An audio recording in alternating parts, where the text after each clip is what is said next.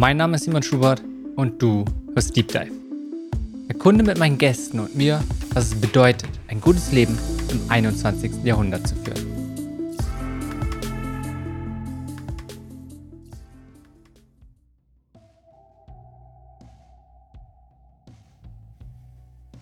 Diese Folge ist mit Josephine Baker. Josephine ist selbstständige Körpertherapeutin und Trainerin. Weiterhin ist sie Beraterin und Begleiterin bei The Dive. Dabei verbindet sie Mindfulness und Innovation. Was sie begeistert, wenn ein innerer Moment der Stille zu einer fantastischen Idee führt. Unter anderem erkunden wir Themen wie Ruhe, Innehalten und Magic Moments, das Resilienzprogramm von The Dive und dabei auch die Frage, was fördert denn die Resilienz von Teams? Und eine weitere Frage, die wir beleuchten, wie sieht ein Arbeitsleben aus, von dem ich mich nicht erholen muss? Also was mir am meisten Freude bereitet, ist, wenn ich den Eindruck habe, dass aus einem Moment heraus etwas Besonderes entsteht.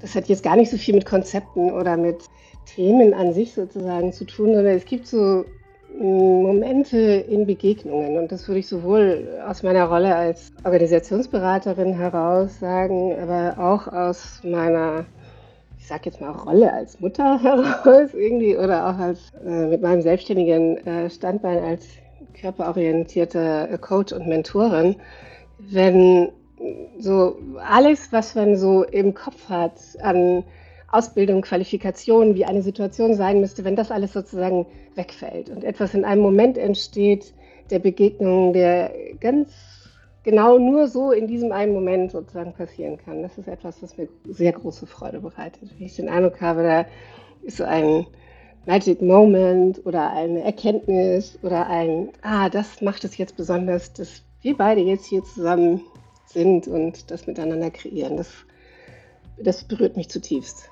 Ja. Und jetzt hast du ja so diese ganz unwesentliche Frage hinterhergeschoben. Und worin bist du denn besonders gut? Die so ganz unscheinbar daherkommt.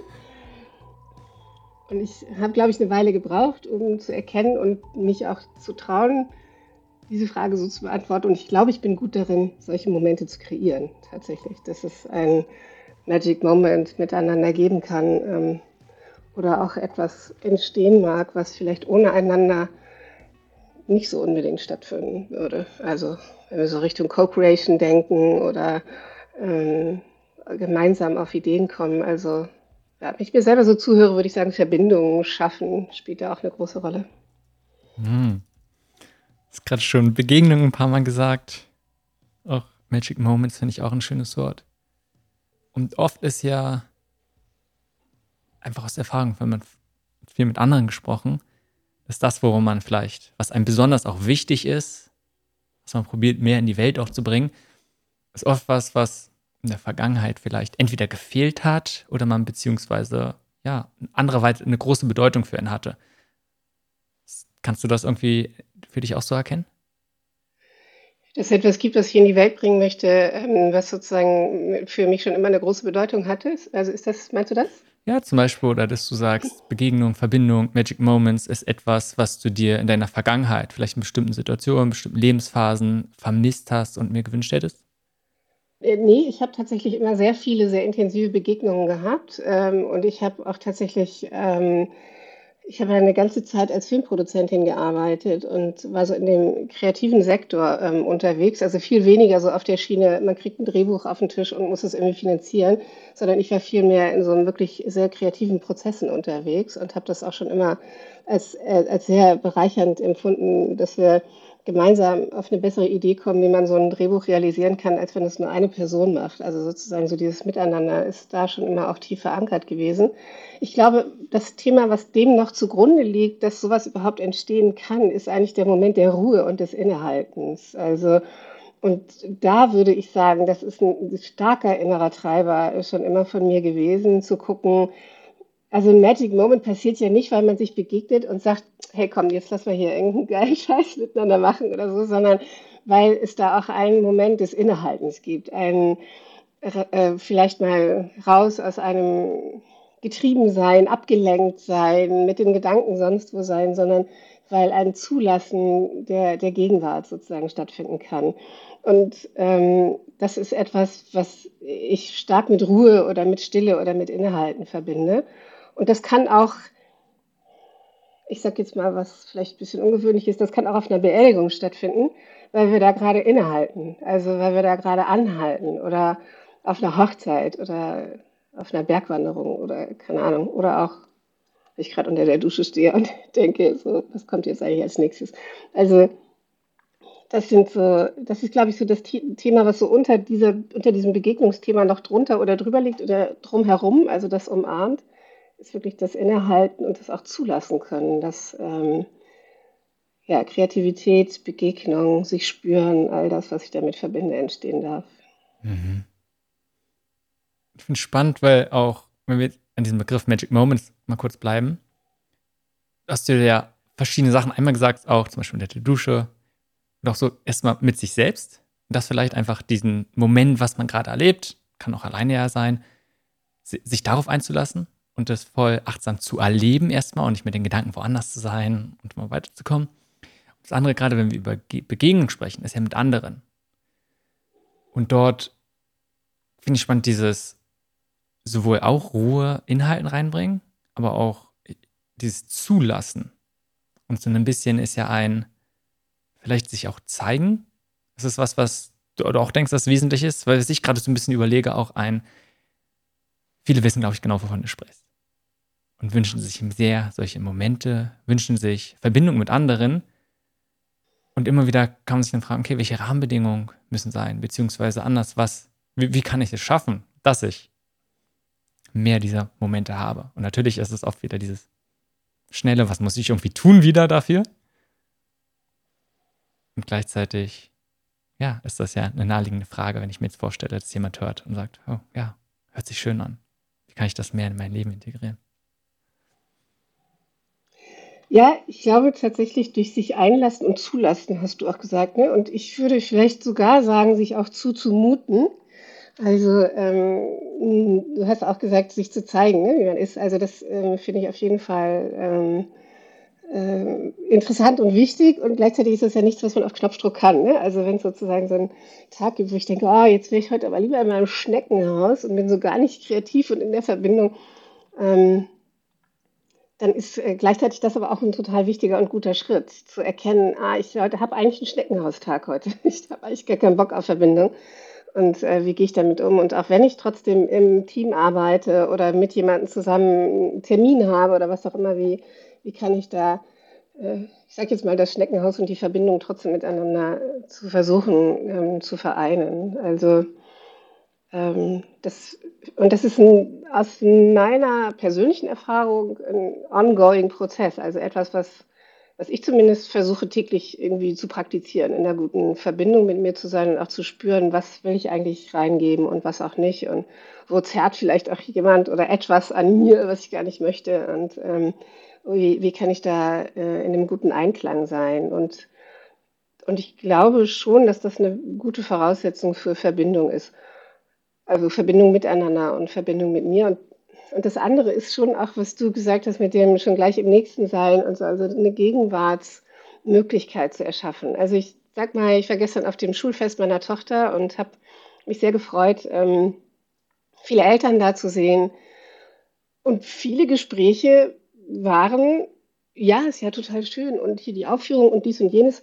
Aber ähm, wie lange geht das hier eigentlich? Ich musste irgendwie noch das und, äh, und weißt du eigentlich, wann ich ab. Also so, es hatte so ganz, es hatte oft auch so Momente von, Puh, okay, ja, es ist Freitagnachmittag, wir sind alle irgendwie auch ein bisschen durch, die Sommerferien stehen vor der Tür und so weiter. Aber es war einfach, es ist auch interessant es ist halt so zutiefst menschlich, einfach so immer gleich im Nächsten zu sein. Und ich schließe mich da wirklich absolut nicht davon aus. Nur die, ähm, das, was ich beschrieben habe, sozusagen von tiefen Verbindungen, die gar nicht lang sein müssen. Also es äh, kann auch irgendwie 20 Minuten sein oder so. Und man hat aber trotzdem vielleicht den Eindruck, gesehen worden zu sein, zum Beispiel. Also, ah, ja, die Person mir gegenüber hat mich wirklich wahrgenommen und ähm, hat irgendwie nicht die ganze Zeit das vibrierende Handy in der Hosentasche gehabt und gedacht, wann bin ich die Alte endlich los und kann was anderes machen. Mhm. Zum Schluss finde ich spannende Sachen, sich wenn es darum geht, auch wieder, ne? Wann, wann wird so ein Moment zu einem besonderen Moment? Sich wahrgenommen gefühlt zu sehen, sich gesehen zu fühlen von der anderen Person. Das ist ein bisschen, ne? sie ist da. Man lässt sich auf den Moment ein, aber natürlich auch auf die andere Person und das, was kommt und wie sie ist. Ansonsten finde ich sehr spannend, für dieses nochmal auf Verbindung zu gehen und mit sich selbst verbunden sein. Vielleicht auch als Grundlage, damit man dann gut mit anderen verbunden sein kann. Und ist ja auch was, was du, ja, dich auch schon einige Jahre damit beschäftigst. Und du hast es ja selbst gesagt, gerade ganz beim Anfang, so mit dem eigenen Körper verbunden zu sein und nicht so viel im Kopf zu sein. Und ich würde einfach mal sagen, das ist für sehr viele eine Herausforderung. Und da schließe ich mich zum Beispiel auch sein, einfach sehr viel im Kopf und probieren Entscheidungen, das, was ich möchte, machen möchte, in meinem Denken und über dieses Denken zu lösen und diese Verbindung zum Körper zu verlieren, beziehungsweise vielleicht gar nicht wahrzunehmen. Und auch dort wieder die Herausforderung von, es ist so leicht zu sagen, ja, es ist was Wichtiges und was Gutes und ich möchte es mehr. Und dann steht man da und probiert dieses Problem vielleicht auch wieder mit dem Kopf zu lösen und zu sagen, wie kann ich mich mehr verbinden mit dem Körper in mir selbst. Ja, und ich finde auch, ähm, das ist etwas, ähm, also ich gehöre überhaupt nicht zu den Leuten, die sagen, ey, ihr müsst euch mehr mit eurem Körper verbinden, ähm, weil ich weiß, dass das echt ein ganz schöner äh, Stress teilweise auch ist. Ähm, mir fällt das halt relativ leicht und ich habe auch ein bisschen gebraucht, bis ich kapiert habe, okay, es ist nicht bei jedem so. Ähm, sondern äh, irgendwie gibt es ja auch ähm, ein, ein, großes Gefühl von getrennt sein und auch vielleicht auch gar nicht so, ja, auch gar nicht so, hä, wie so Körper, also, hä, so, also finde ich auch, nee, ich finde es auch vollkommen, ich finde es auch total okay, sozusagen. Ähm, was, also der Weg dahin ist sicher irgendwie ein, ein Wollen und eine Zeit für sich nehmen, so würde ich es mal beschreiben. Also das ist ja jetzt nichts, ähm, wo ich sagen würde, äh, buch mal das und das oder kauf mal das und das und dann geht das schon oder lies mal jenes und das Konzept dazu. Ähm, ich würde eher sagen, was gibt es so für Zugänge, die dir oder jemandem leicht fallen, der das ähm, erkunden und erforschen möchte?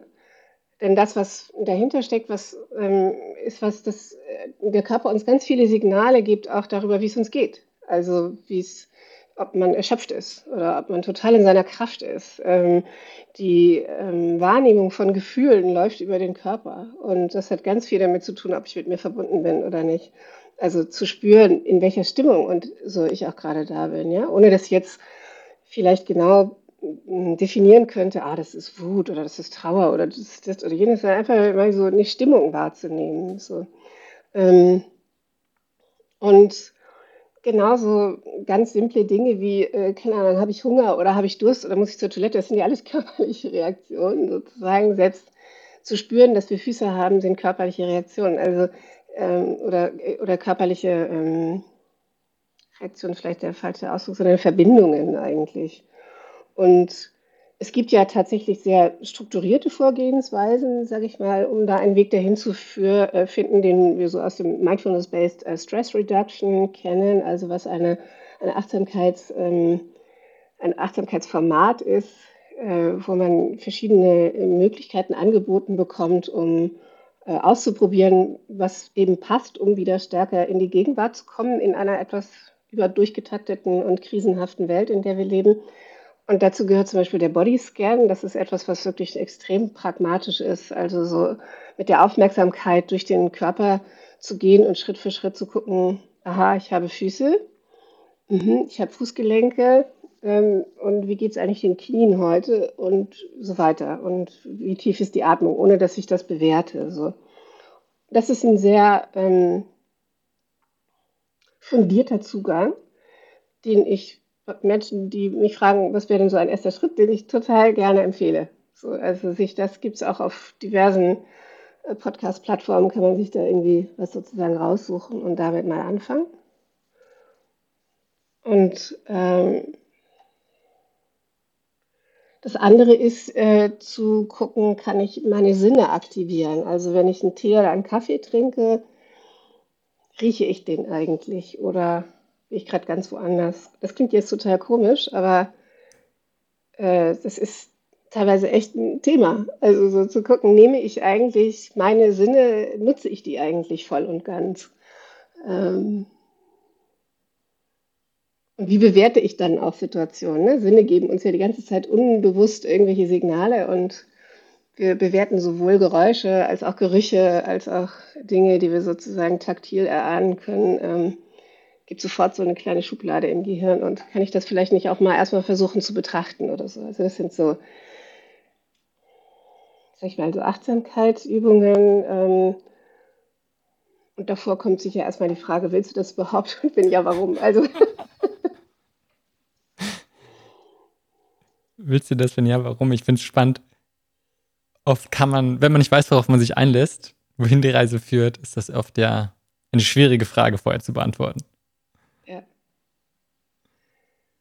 Ansonsten auch und dieses typisch, also was heißt typisch, aber inzwischen zum Glück sehr verbreitete Mindfulness-Training und einfach mehr wahrnehmen, was dort ist. Ich sehe oft ist es ja ein, okay, wir bekommen Informationen von außen.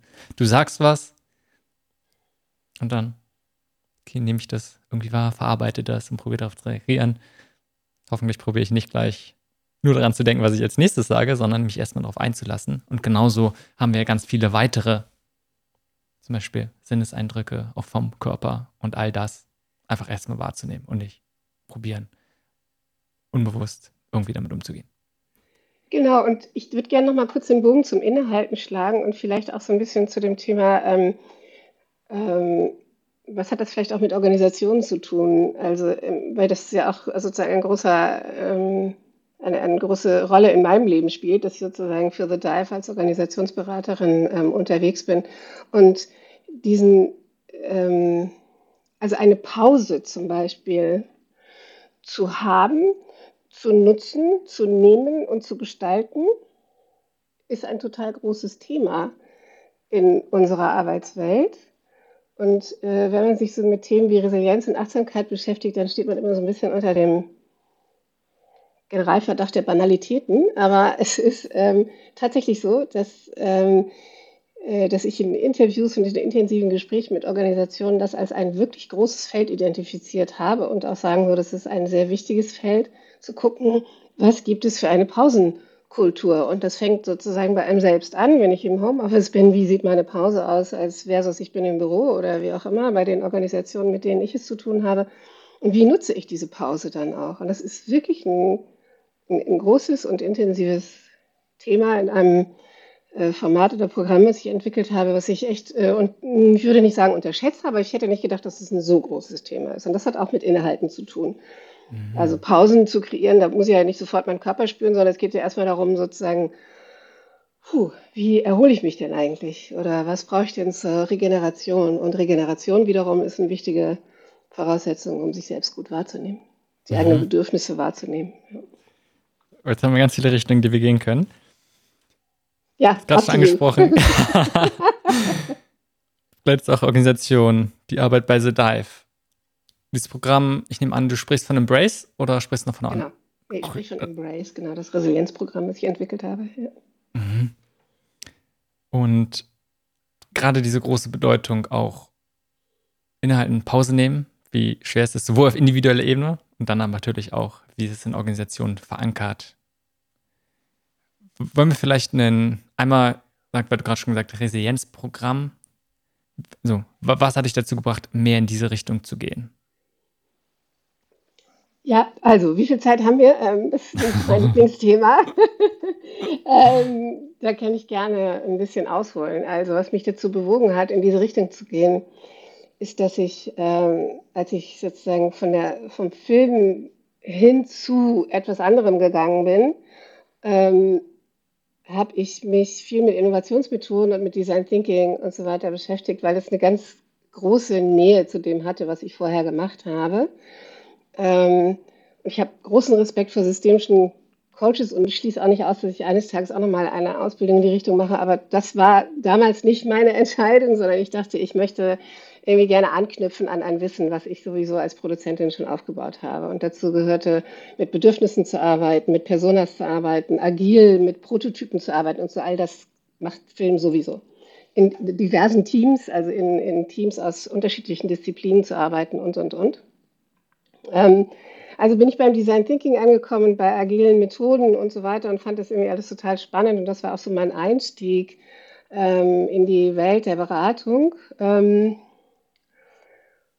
und da geht es ja viel auch um Timeboxing und um in kurzer Zeit und Sprints und schnell irgendwie tolle Sachen äh, entwickeln, auf gute Ideen kommen und so weiter. Und das funktioniert ja durchaus auch oder kann funktionieren und gleichzeitig ähm, hatte ich den Eindruck, sowohl diese agilen Transformationen als auch das Zunehmen an Krisen, also so äh, außerhalb, innerhalb von Organisationen, in uns selbst, wie auch immer, ähm, dass das zu einer unglaublichen Erschöpfung, Kurzatmigkeit und ich weiß gar nicht, wie ich das alles aufzählen soll. Vor allen Dingen auch tatsächlich getrennt sein von sich führt, weil man es einfach nicht mehr aushält, irgendwie so. Ja, es ist einfach zu viel, es ist zu viel Change zu viel, jetzt muss ich das. Ah, gestern war das Trend, jetzt muss ich das in der Organisation. So. Ah, jetzt hat schon wieder irgendjemand gewechselt, ah, schon wieder eine neue Abteilung oder was weiß ich. So. Ähm, dann ich neue Methoden und dann der ganze Wahnsinn, der sozusagen in unserer Welt passiert. Und ich habe selber für mich nach Wegen gesucht und habe irgendwie eine sehr stabile ähm, Achtsamkeitspraxis seit sehr langer Zeit. Die habe ich zwischendurch auch mal unterbrochen, weil ich dachte, ob, ja, so entspannt brauche ich nicht. Und dann habe ich aber wieder zurückgefunden dazu. Ähm, und dann habe ich gemerkt, okay, das ist schon auch ein Thema in Organisationen. Und dann habe ich ähm, viel auch ausprobiert. Also ich habe mich weitergebildet, äh, ich habe auch Formate ausprobiert und so weiter und so fort. Und ich habe gerade jetzt in den letzten zwei, drei Jahren ähm, festgestellt, und ich würde doch sagen, dass die Pandemie da eine große Rolle spielt in diesem Narrativ äh, festgestellt, dass ähm, es auf einmal viel stärker um den Menschen ging, weil die Pandemie eine, eine gesundheitliche Bedrohung äh, ist und nicht äh, nur in Anführungszeichen eine Globalisierungs- oder Digitalisierungsbedrohung. Ähm, oder äh, etwas, was man irgendwie immer noch versucht, äh, weit wegzuschieben wie den Klimawandel, was ja immer schwerer wird, sozusagen vielleicht das so aus, aus, dem, aus dem eigenen Blickfeld zu nehmen. Ähm, zu, sondern so auf einmal ging es wirklich um die eigene Gesundheit. So, und plötzlich wurden Dinge auch besprechbarer in Organisationen. Da ist nicht unbedingt viel davon hängen geblieben, würde ich sagen. Also es geht schon auch jetzt wieder stark in so Leistungsorientierung, wo ich nicht immer den Eindruck habe, dass von diesem, apropos Innehalten, von diesem Innehalten äh, der Lockdowns oder so viel hängen geblieben ist energetisch in Organisationen. Ähm, und ich habe dann eigentlich tatsächlich versucht, zu, zu versuchen zu verstehen und zu kapieren, es gibt ganz viele tolle Resilienzformate, es gibt ganz viele tolle Achtsamkeitstrainings in besonders den großen Organisationen, mit denen wir bei The Dive zu tun haben. Und ich habe trotzdem total oft so den Satz gehört ähm, von Mitarbeitenden, von Führungskräften auch viel, ja, ich habe da irgendwann mal so ein Programm gemacht, das war auch super. Wenn ich dir jetzt so zuhöre, Josephine, bei deinem Resilienzvortrag, mega, aber aha, wo, wo grabe ich das eigentlich nochmal aus? Warum habe ich das eigentlich nicht umgesetzt und so weiter? Und, ähm, und all diese Vorgeschichte und sozusagen diese Sätze haben dazu geführt, dass ich gedacht habe, ja, warum, warum ist das eigentlich so?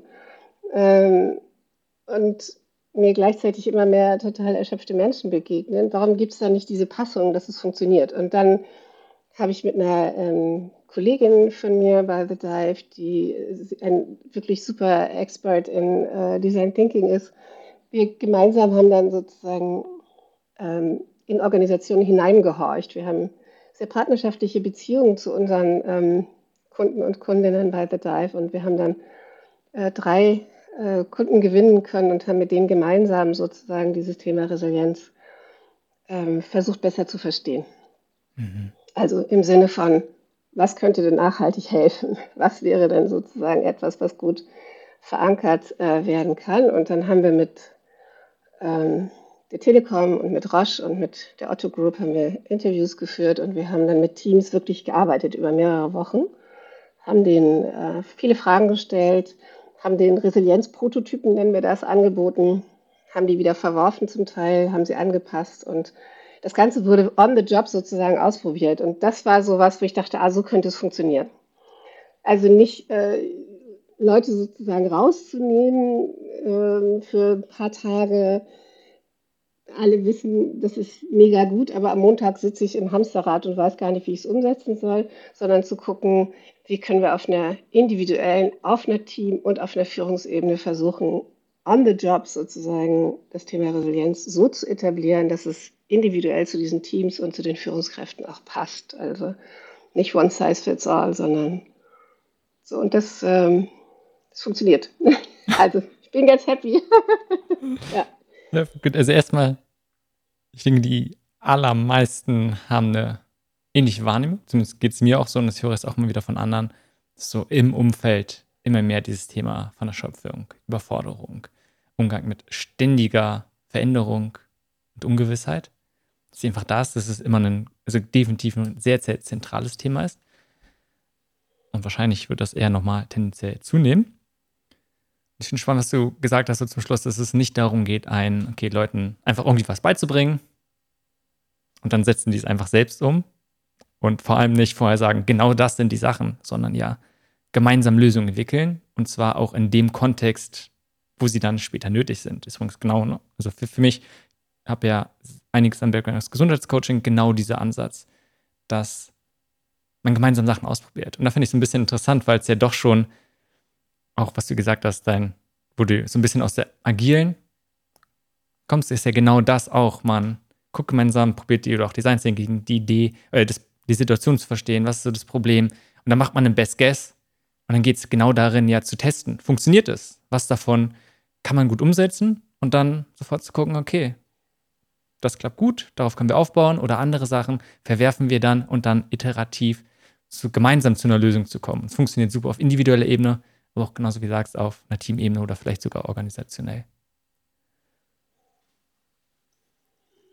Ja, ganz genau. Und das ist ähm, total schön zu sehen. Also vor allen Dingen, weil ähm, da wieder eigentlich genau das entsteht, wo unser Gespräch gestartet hat, nämlich ähm, das Co-Kreative. Also wir haben auf jeden Fall, ähm, wir sind auch ein bisschen auf die Schnauze gefallen während dieser, äh, das gehört ja zum Design Thinking auch dazu, dass man irgendwie äh, auch einmal so richtig gegen die Wand fährt.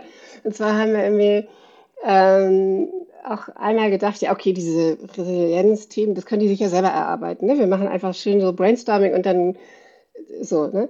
Und das war, das hat nicht funktioniert. Also es war viel hilfreicher. Es lag aber an der, also einfach an so einem Tunnel aus dem Hamsterrad heraus, dass das einfach zu viel an Kreativität ähm, erfordert hat, irgendwie zu sagen, ja, und das bräuchte ich jetzt, damit es mir besser geht. Ähm, sondern was viel mehr funktioniert, ist zu sagen, okay, wir haben so ein paar Formate, äh, Resilienz, Tools, sage ich jetzt mal, obwohl ich das eigentlich gar nicht so ein glückliches Wort finde. Ähm, und die probieren wir jetzt mal mit euch aus. Die haben wir schon bei anderen ausprobiert und wenn ihr Ja sagt, dann könnt ihr die bis zum nächsten Mal testen, wenn die euch zusagen. Und dann könnt ihr die, so wie du sagst, abwählen oder halt auch sagen, ja, mh. Hm, oder alt auch, und das ist noch ein auch sehr wichtiger Bestandteil von Embrace, oder auch sagen, es hat aus den und den Gründen nicht funktioniert. Das heißt, ich bräuchte vielleicht andere Voraussetzungen, damit es funktionieren kann. Und das hat halt viel mit Verhaltensforschung zu tun. das ist auch das, was wir miteinander kombinieren. Also Resilienz und ähm, Resilienzforschung und äh, Verhaltensforschung. Mhm. Und was du ja da ansprichst, so ein bisschen oft das Paradoxe, dass es oft simple Sachen sind, gleichzeitig Sachen, die die Person schon wissen. Ja. Aber es ist was ganz anderes, dass es dann auch wirklich langfristig umgesetzt wird. Und dazu schauen, ja. wie kann man einen Rahmen schaffen, wie kann man einen Raum schaffen, dass Personen es dann mit der Zeit immer mehr umsetzen fähig sind. Und gerade mit Teams ist ja auch nochmal eine andere Sache, was du jetzt auch sagen, es sind nicht auf individueller Ebene, sondern wie können Teams gemeinsam da Verbindungen eingehen oder beziehungsweise diese Reise, damit sie sich vielleicht auch gegenseitig unterstützen. Aber damit es dort dann auch, ich sag mal jetzt meinen Worten, eine andere Norm wird. Genau, und damit auch ähm, dieser äh, falsch verstandene Mythos überwunden wird, dass äh, resiliente Teams einfach resiliente Individuen sind, ne? die irgendwie miteinander arbeiten. Das klappt nicht. das finde ich dann so, so eine schöne Sache, dass du auch nochmal so direkt sagst. Das ist auch etwas, was ich immer wieder begegne, dass es, und selbst von Organisationen, die sagen, sie arbeiten systemisch. Wo man sagt, hey, nee, wir brauchen doch nur, wir brauchen mehr Mitarbeitende mit bestimmten Kompetenzen. Lass uns die reinholen. Wenn das klappt, dann klappt auch alles besser. Und ja, in den Teams, lass uns gucken, da fehlen bestimmte Kompetenzen und so. Dann ein Nein, es geht nicht um die, es, es lohnt nicht, dass es keine Rolle spielt, aber die Betrachtung der Einzelteile eines Systems macht jetzt nicht unbedingt, beziehungsweise die Arbeit an der Einzelteile des Systems besser. Es geht viel um die Interaktion. Und bei, gerade wenn wir Resilienz sehen, finde ich spannend, vielleicht auch mal deine Perspektive von dieser Arbeit auf diesen verschiedenen Ebenen. Weil natürlich macht das ja auch einen Unterschied, wenn man Individuen befähigt damit und den, den ich sag mal jetzt Resilienzkompetenz erhöht. Und gleichzeitig ist es nicht ausreichend, weil du könntest eine Person, die es vielleicht im privaten Kontext extrem gut ist und die kommt ja. in eine gewisse Organisation rein, in bestimmten Team und auf einmal sind ganz, ganz, ganz viele Sachen, die sie in anderen Kontexten kann, gehen total flöten. Was ist deine ja. Erfahrung, beziehungsweise bitte einfach deine Gedanken in der Hinsicht? Ja, genau so ist es. Also das, also ich würde sagen, aus, ähm, das hängt jetzt davon ab, sozusagen, welche, aus welchem Blickwinkel man da drauf guckt. Aus organisationalem Blickwinkel würde ich sagen, es ist total wichtig, einen gesunden, Achtung, schwieriges Wort oder vielleicht ein bisschen sperriges Wort, einen gesunden Arbeitsethos tatsächlich zu haben in einer Organisation. Also wenn sozusagen, und da merken wir dann auch, dass Resilienz ganz viel mit Kultur zu tun hat.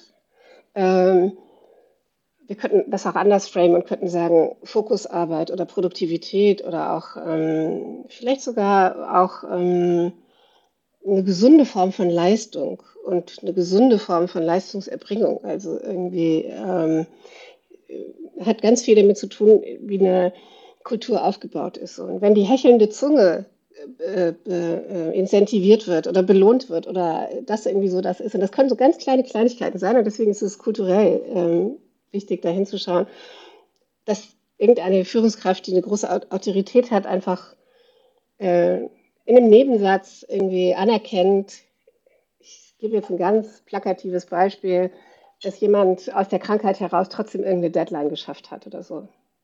Was macht das mit der Kultur? Was macht das mit den Mitarbeitenden, die das mitkriegen und so weiter? Und das ist jetzt wirklich extrem plakativ, das Beispiel. Ähm, und es gibt sicher auch Situationen, wo qua Kompetenz es auch mal okay ist, wenn jemand, obwohl er krank ist, eine Deadline einhält, weil er, weil es einfach vielleicht gerade so die Situation erfordert oder er selbst das gut einschätzen kann. Also ich möchte das jetzt auch nicht zu schwarz-weiß. Aber ich glaube, das ist ein ganz gutes Beispiel, um sozusagen zu sehen, wie ähm, subtil manchmal solche kulturellen ähm, Haltungen zum Thema, ähm, wie wollen wir eigentlich miteinander arbeiten, aussehen können und das ist eigentlich auch so eine Haltung, die wir äh, in dem Embrace-Format ähm, sogar wirklich in unser Papier mit aufgeschrieben haben. Es geht wirklich darum, an der Stelle Organisationen anders zu denken und nicht nur in Anführungszeichen auf Krankentage und wie viel Return of Invest oder so kriege ich, äh, wenn ich ein Resilienzformat einkaufe, zu schielen. Ist auch total wichtig, das ist gar keine Frage, weil es ja immer auch um eine Sinnhaftigkeit solcher Formate geht. Wenn ich auf Teamebene gucke, dann ähm, ist es genau wie du sagst. Also ich kann tatsächlich als Privatperson total stabil sein, merke aber, dass das vielleicht irgendwie innerhalb einer Organisation ich wackelig werde an Punkten, die ähm, ich vielleicht gar nicht habe kommen sehen oder so. Und wenn es dann eine vertrauensvolle äh, Teamkultur und eine vertrauensvolle Team, äh, eine Art gibt, äh, miteinander zu reden und das sich auch äh, einzugestehen und auch sagen zu können, sozusagen übrigens, äh, so geht es mir hier gerade. Und man kann ja immer davon ausgehen, in einer Gruppe, und Teams sind ja Gruppen, ähm, dass wenn einer was sagt, dass es mindestens einer anderen Person ähnlich geht, sozusagen, dann öffnet das natürlich die Tür, ähm, wie du vorhin gesagt hast, etwas zuzulassen und auch sich zuzumuten und ähm, zu etwas hineinzubringen, was mich nicht nur die ganze Zeit in dem äh, Top-Leistungs- und was ich alles kann und meine Rolle und ich bin ja eh so mega kompetent und, äh, und das kann ich alles, sondern auch mal zu sagen, pff, boah, also das finde ich jetzt aber fett, was hier gerade bei uns passiert ist. Und das beschäftigt mich ganz schön. Und das wollte ich nochmal eben loswerden. So. Und das sich zu trauen, was auch immer es sein mag. Ja? Das führt zu Teamresilienz. Dass wir, wenn wir das sozusagen Und das kann ich zum Beispiel als Beraterin überhaupt nicht herstellen oder so. Ja, also das ist irgendwie gar nicht so, wo man jetzt sagen kann, so und jetzt ab morgen, hurra, ne, muten wir uns alle mal zu. Und übrigens, ihr wisst ja, psychologische Sicherheit und so. Das klappt nicht. Also das ist auch ein Prozess und äh, etwas, wo ähm, ja, Vertrauensebenen irgendwie auch äh, gefunden werden müssen, die auch wieder passen. Ja, also nützt ja nichts irgendwie zu sagen, ach, Google hat da übrigens so eine geile Studie gemacht zum Thema psychologische Sicherheit, dann packt doch jetzt mal alle beim nächsten Check-in alle aus, wie es euch geht. Also habe ich noch keine guten Erfahrungen damit gemacht, aber ich mache gute Erfahrungen damit, ähm, äh, durch Embrace Räume zu schaffen, wo sowas von sich aus organisch in den Teams entstehen darf und mag und auch bei den Führungskräften. Also wo sozusagen eine Atmosphäre da ist, wo manchmal sogar im Modul 1 schon beim Checkout die Teams dann sagen, boah, wir haben wir heute ganz anders miteinander geredet, als wir das sonst vielleicht tun. Wow. So, und das äh, dann, da habe ich dann so ein Kribbeln in mir und denke, ach, irgendwie macht das Sinn, was wir hier machen. mhm voll schön zu hören. Was ich mich gerade frage, wenn du, du hast ja gut beschrieben, dass es so ganz subtile Sachen sein können, die dann, beziehungsweise wo eine gewisse Kultur dann auch irgendwie sichtbar wird oder wirksam. Und wenn du, ob es jetzt Führungspersonen sind oder auch ganz allgemein einfach eine Organisation nimmst, die, wo, wo Leistung zum Beispiel einen größeren Wert hat. Und wo so ein tiefer Glaubenssatz ist, dass man zum Beispiel die extra Meile gehen muss, dass man vielleicht auch über die eigenen Grenzen, ne, an die eigenen Grenzen, vielleicht sogar darüber hinausgehen muss, um das Große zu schaffen, was man sich vorgenommen hat. Ja. Und das ist etwas, was ich von vielen, gerade Organisationen, die sagen, die, die haben einen großen Purpose und die sind sehr missionsgetrieben, die wollen was erreichen. Da geht es nicht nur darum, okay, wie können wir einfach mehr Geld machen, wie können wir es erreichen ja. und da so ein wirklich tiefer Glaubenssatz, die Herausforderung ist so groß. Und die sind ja groß. Ja. Und so ein bisschen von, wir müssen uns aufopfern, um die Welt zu retten, diese Storyline vielleicht auch, auch wieder da subtil irgendwie tiefergründig sind. Einerseits und dann vermutlich gerade diese Person oder auch in diesen Organisationen viele Menschen gibt, einen so, sobald es nicht handfest ist, was wir, dass es was bringt, dass es wieder Wirkung ist, können wir uns gar nicht so sehr darauf einlassen. Ne, was du ja meinst, dieses von, es ist nichts, was schnell passiert, sondern es geht darum, Räume zu schaffen. Und es ist nicht nur einmal, sondern mit der Zeit verändert sich langsam etwas. Und da muss man sich erst wieder darauf einlassen. Also ich, äh, mein Nervensystem fährt gerade ziemlich hoch, merke ich, weil das ein echt total wichtiger Punkt ist. Und ich muss jetzt erstmal selber mich ein bisschen regulieren, dass ich da mich jetzt nicht anfange in Rage zu reden, weil es irgendwie so ein ähm, Thema ist, da kann ich so richtig Fahrt aufnehmen. Ich starte mal kurz mit der Extrameile, ja. Also ich, ich, ich sehe da nämlich durchaus zwei Ebenen in dem, was du gefragt hast. Ich bin zutiefst davon überzeugt, dass es eine Extrameile braucht, um wirklich richtig tolle Leistungen zu erbringen und dass es auch an die eigenen Grenzen zu gehen irgendwie etwas ist, was, äh, was uns als Menschen in unsere Hochleistung bringt und das kann extrem beflügelnd und das kann wirklich richtig gut sein.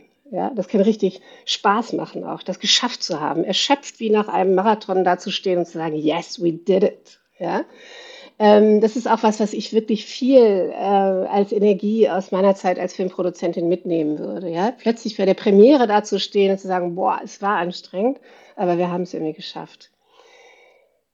So, Punkt.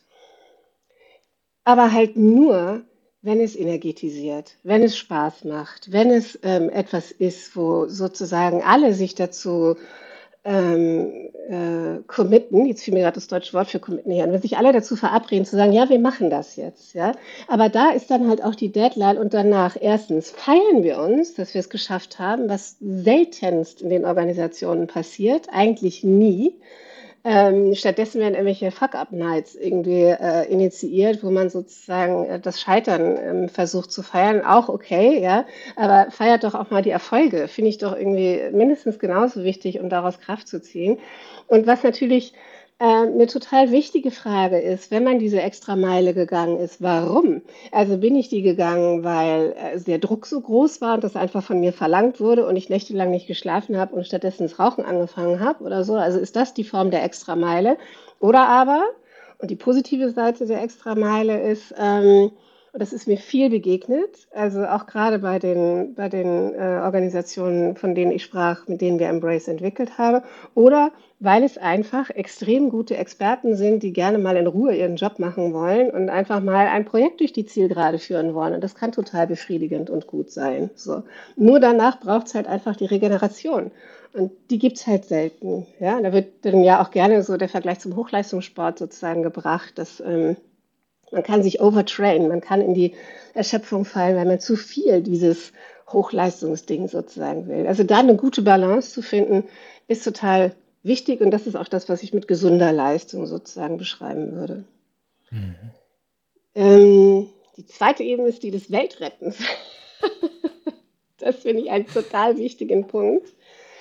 Das finde ich einen extrem wichtigen Punkt. Also das ähm, ist auch bekannt tatsächlich, ne? wenn der Purpose ein großer ist oder wenn das Weltretten tatsächlich das ist, was, äh, was sozusagen Personen morgens ähm, aus dem Bett treibt, dann äh, ist es extrem wichtig, umso mehr auf die Ressourcen sozusagen zu achten und zu gucken, weil es für Weltretten keinen Return of Invest gibt. Es kann nämlich sein, dass es nicht gelingt oder es kann sein, dass man sehr viel Energie, das sehen wir ja bei der Klimapolitik und bei KlimaaktivistInnen und bei ähm, Fridays for Future Bewegung und so weiter, wie unglaublich ermüdend und ähm, schwierig das sein kann, dass man sagt, ey Leute, das Offensichtlichste ist hier nicht umsetzbar und wir kämpfen eigentlich jeden Tag dafür.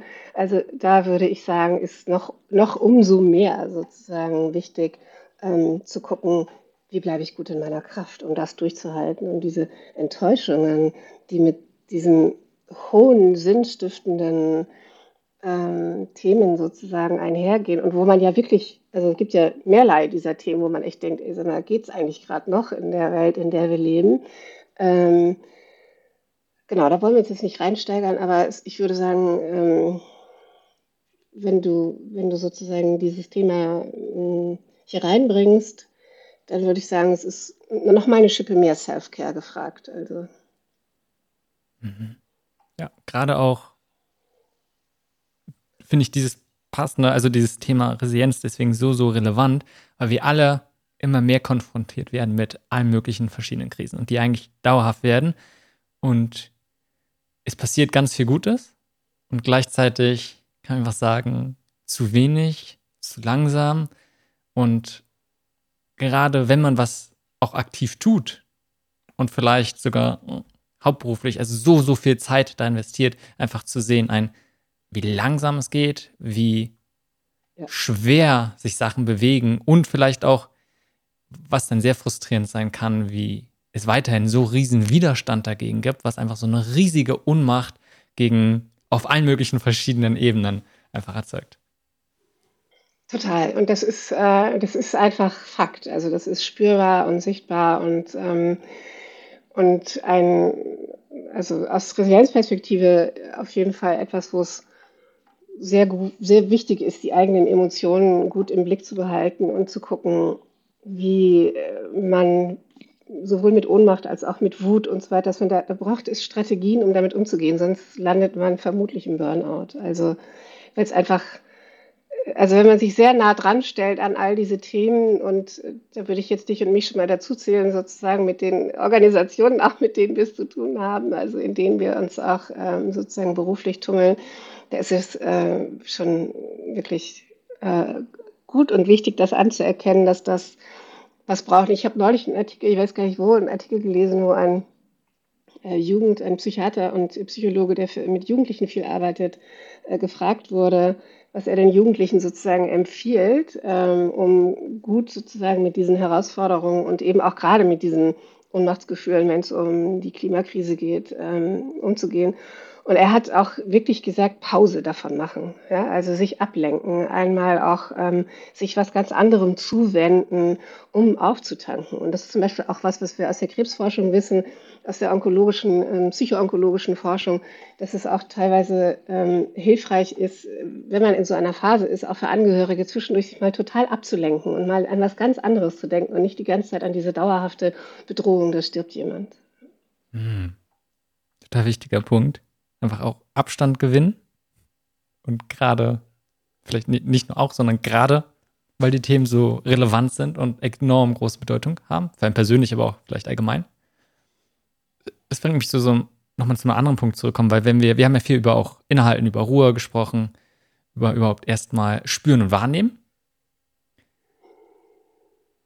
Und was dann ja ein sehr wichtiger Punkt ist, von wenn man es erstmal wahrnimmt, muss man es doch aushalten können.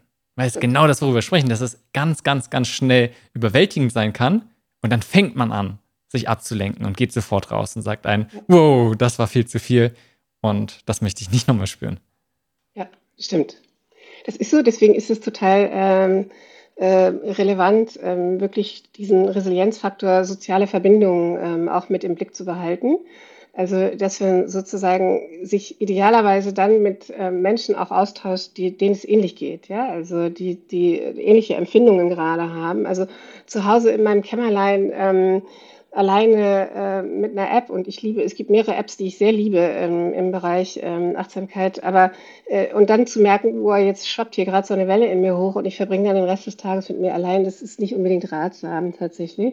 Und dann zu gucken, was habe ich auch für ähm, gute Verbindungen auf freundschaftlicher, familiärer, professioneller oder wie auch immer Ebene oder gehe ich zu einem Meetup für Menschen, die sich mit ähnlichen Themen beschäftigen oder so, damit ich im Austausch bleibe und vor allen Dingen spüre, aha, ich bin nicht allein.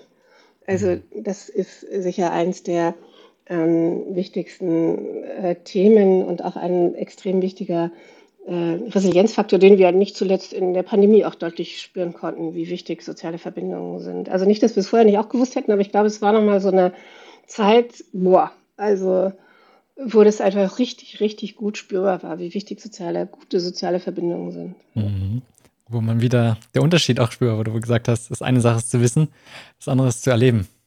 Ist es, ja. Und gerade diese. Halt also, ja, hm, sag mal.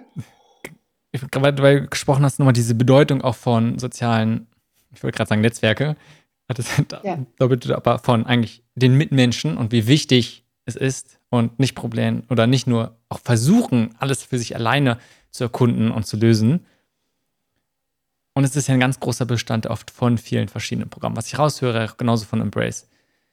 Und was ich mir vorstellen kann, was einerseits ja total gut ist, zu sagen, als Team macht man gemeinsam diese Reise oder auch, muss ja nicht nur ein Team, wo man arbeitet sein, sondern können ja auch andere Kreise, die sich innerhalb einer Organisation finden, zu merken, wo man sagt, okay, man ist in dem gleichen Kontext und es ist total hilfreich, diese Reise auch gemeinsam zu machen, damit sich auf Teamebene was verändern kann.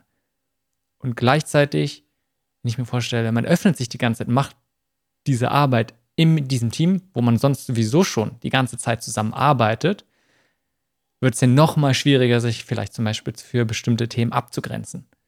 Oder man kommt gar nicht aus bestimmten Kontexten so raus. Was du ja gerade gesagt hast, wenn man das dann mit, ob es jetzt Freunden ist oder komplett andere Gruppen sich sucht. Und da würde mich sehr, ja, einfach deine Gedanken zu interessieren, auch in Bezug auf das Programm und die Arbeit einfach, die du mit Organisation machst. Äh, ich muss einmal nachfragen. Ich bin mir nicht ganz sicher, ob ich die Frage richtig verstanden habe. Also, ähm, also was meinst du, wäre die Herausforderung, wenn man, äh, wenn man im Team zusammenarbeitet und welche Arbeit macht? Ich denke, es ist total hilfreich, also grundsätzlich, was wir ja gesagt haben, in Teams oder in Gruppen solche Themen zu bearbeiten oder auch generell sich dem Thema Resilienz oder ja, okay. auch sonstliche ja. Gesundheitsförderung zu widmen. Mhm. Und das im Team in der Organisation zu machen, mit dem man zusammenarbeitet, ist, glaube ich, ein wesentlicher Bestandteil, damit das Team zum Beispiel resilienter werden kann. Ja. Und es kann total hilfreich sein, weil man sich in diesem Arbeitskontext bewegt, diese Team zu arbeiten. Und gleichzeitig, gerade wenn es zum Beispiel darum geht, dass man sich zu bestimmten Themen oder zur Arbeit abgrenzen will, weil man immer Herausforderungen hat, komplett privat, beruflich ist, es einfach immer durchlässiger wird, kann es ja gerade herausfordernd auch nochmal zusätzlich sein, dass man diese Themen nur in einem Teamkontext bearbeitet, wo es dann hilfreich wäre. Sagt man geht in eine ganz, man macht es in einer ganz anderen Gruppe, wo man vielleicht definitiv sonst nicht beruflich Kontext hat. Und da so ein bisschen, geht nicht darum, das eine ist besser als das andere, sondern einfach nur, um abzuwägen und das verschiedene Sachen, verschiedene Qualitäten mit sich bringen. Ja, auf das Wort Qualitäten würde ich gerne aufsetzen. Also ich glaube, in, ähm, in sag ich mal, äh, Teams oder auch in, äh, auf Führungsebene, da können wir auch gerne gleich nochmal hingucken, weil es da auch nochmal, finde ich, interessante ähm, Erkenntnisse gibt. Aber auf Teamebene würde ich sagen, das berühmte Gespräch am Kaffeeautomaten, was uns sozusagen während der, während der Lockdowns total gefehlt hat, ist ein total ähm, wichtiger sozialer Baustein, um sich einfach miteinander zu verbinden und einfach mal miteinander zu reden. Also ich gehe jetzt auch nicht in Organisationen mit Embrace oder wir und sagen, so jetzt aber mal hier die dicken Brocken auf den Tisch oder so, ne? Sondern es geht ja eher darum, was von sich zu erzählen, was vielleicht im operativen Tagesgeschäft irgendwie einfach untergeht, ja, oder halt eben so, du hast vorhin dieses schöne Beispiel gebracht von, was ist eigentlich privat bei mir los und spalte ich das ab. Also das ist zum Beispiel was, das finde ich total wichtig, wenn wir über psychologische Sicherheit sprechen in Teams, wo wir sozusagen eben wissen, dass das hilfreich sein äh, kann, um, um Gemeinschaftsgefühl und auch ein Wir-Gefühl und auch ein, ah, ich mh, muss mich nicht nur ständig erholen von der Arbeit, sondern ich kann mich hier auch so ähm, sozusagen zeigen, wie ich bin. Und diese Ebene hat viele Qualitäten und viele Tiefen und Ebenen sozusagen. Also die kann halt eben, wie gesagt, dass der, der einfach unkomplizierte Austausch sein. Das merken wir zum Beispiel, also Embrace ist ein rein Online-Format. Und wenn wir in den Pausenzeiten den Chat offen lassen oder die, ähm, also wir ziehen uns dann zurück und lassen aber einfach sozusagen Kamera und alles an und so, das ist total schön, manchmal dann so zu sehen, wenn ich dann so aus der Pause zurückkomme, ah, alle quatschen so miteinander und sind so irgendwie total, ah, und sag wie ging es dir denn gestern? Und du hattest doch eigentlich irgendwie äh, die, der 80. deines Schwiegervaters und so. Also das sind ja jetzt so Dinge, für die auch manchmal wenig Zeit ist. Ähm, das andere ist, wenn es darum geht, dass ich für mich als Person nährende Netzwerke brauche und suche, dann würde ich immer mit der Energie gehen, wo es mich hinzieht. Also wo kann ich mich in welcher Tiefe sozusagen fallen lassen und zumuten. Und ich würde zum Beispiel sagen, wir bei The Dive, also wir sind ja eine Organisation, die auch alles an sich selbst ausprobiert, was wir sozusagen in die Welt nach draußen gehen. Es gibt sehr viel, was ich total erzählen kann, aber es gibt auch einen Haufen Zeug, was ich denen nicht erzähle. Also und wir sind trotzdem, also und was heißt trotzdem, wir sind eine total, eine wirklich vertrauensvolle äh, äh Ebene miteinander. So und und danach gibt es so Themen, wo ich denke, nee, das bespreche ich mit meiner besten Freundin, die mich seit der 9. Klasse kennt. So, das erzähle ich vielleicht noch nicht mal meinem Mann. Also jetzt nicht, weil es so also nicht, weil es so ein großes Geheimnis ist, sondern weil es einfach äh, eine Frage ist, welche Verbindungen habe ich für was und für welche Tiefe. Und ich würde das auch nicht über, überfordern wollen, sozusagen, was man da alles jetzt irgendwie in so äh, miteinander teilt. Ich glaube, das Entscheidende ist, sich nicht abzuspalten. Also, dass man sozusagen nicht eigentlich jemand ganz anderes ist und es beschäftigt einen ganz andere Dinge und die traut man sich nie äh, im beruflichen Kontext sozusagen zuzugeben, weil da kommt ganz viel Erschöpfung her. Dass wir versuchen, etwas wegzudrücken, was wir nicht zeigen wollen, macht unglaublich müde.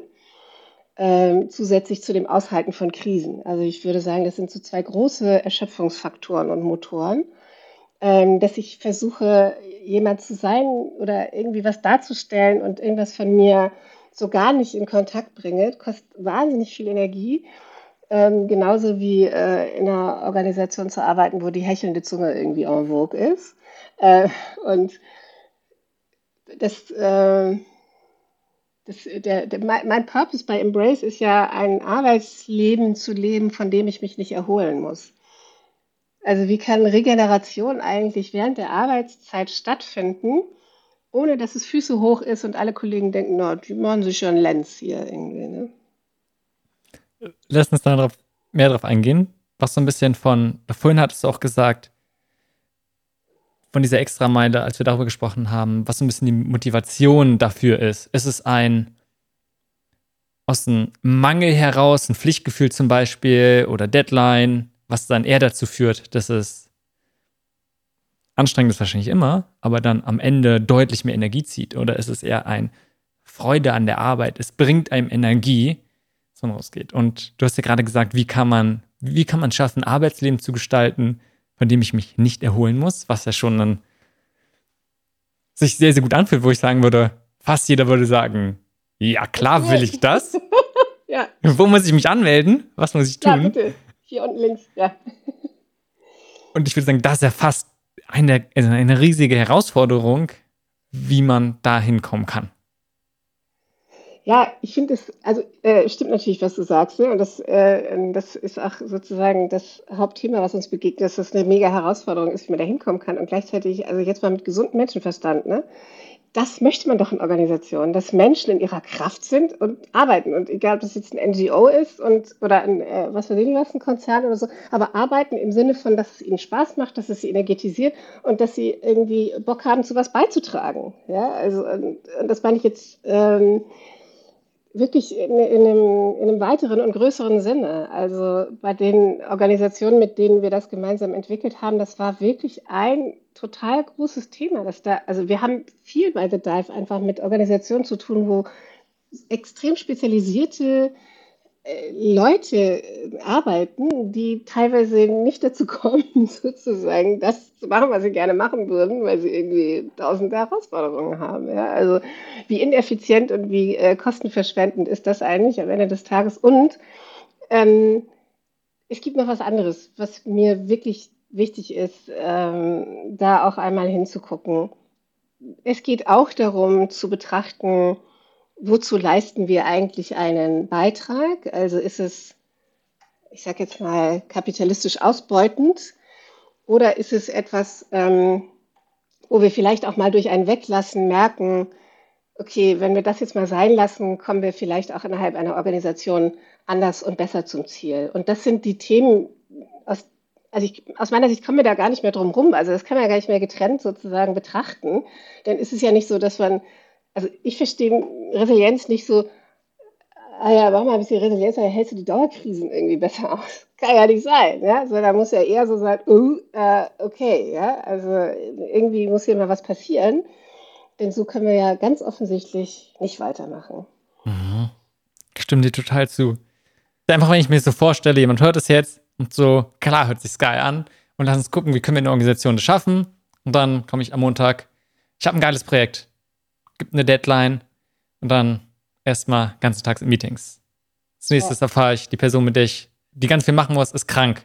Das heißt jetzt auf einmal eine Person, die weniger ist. Dann haben wir eine richtig gute Idee und dann kommt, oh nee, aus Datenschutzgründen geht es gar nicht. Dann muss ich mich da umschlagen. Dann habe ich irgendwas anderes und muss erstmal interne Beschaffungsprozesse. Und dann kommt ja. dit, dit, dit, dit, dit, dit. Ja. und am Ende ist alles Mist. Also ich empfehle, ich sage jetzt mal ganz kurz und knapp, äh, die Frage höre ich häufig. Und ich empfehle einfach das Leben mit im Kalender zu blocken. Weil das ist nämlich einfach das, was immer passiert. Wir machen Prozesse, wir machen Pläne und wir berücksichtigen nicht, dass die Kita zu haben könnte, weil irgendwie jemand krank ist, äh, weil ähm, dass irgendwie eine Pandemie um die Ecke kommt oder dass wir irgendwie gerade äh, vielleicht nicht mehr in die Büros zurück können, weil nicht mehr geheizt werden kann oder was, was weiß ich sozusagen.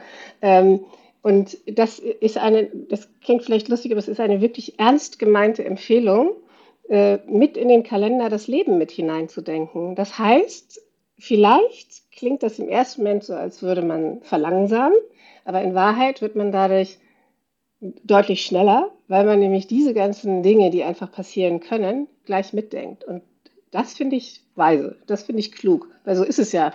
Also machen wir uns da nichts vor. Wir können ja nicht die ganze Zeit im Alarmmodus Projekte gut machen, da zahlen wir immer den Preis der, des Qualitätsverlusts und der, des Ressourcenverlusts und der Erschöpfung der Beteiligten. Das kann ja kein Preis sein, den wir ernsthaft weiterzahlen wollen. Also, ja.